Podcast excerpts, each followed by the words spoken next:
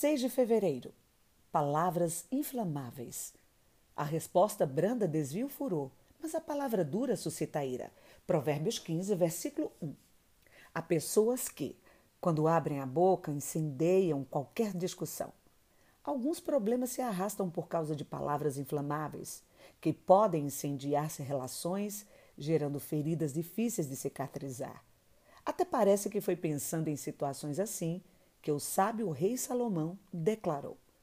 A resposta branda desvia o furor, mas a palavra dura suscita a ira. Provérbios 15, versículo 1. Salomão praticou esse princípio. Ao longo dos 40 anos de seu reinado, Israel pouco se preocupou com ameaças militares, pois o rei prudentemente minimizou os grupos de oposição. Veja que ensinamento maravilhoso! Desviar o furor pode trazer paz para uma nação. Imagine para uma casa.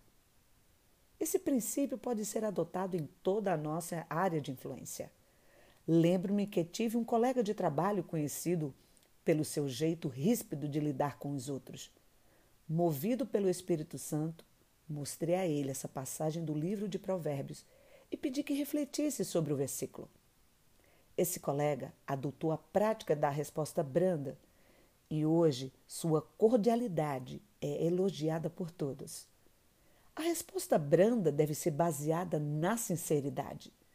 De nada adianta os lábios fechados com olhares rancorosos.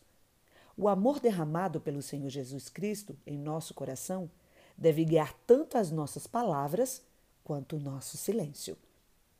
O amor derramado pelo Senhor Jesus Cristo em nosso coração deve guiar tanto as nossas palavras quanto o nosso silêncio. Eric e Anne Lessa.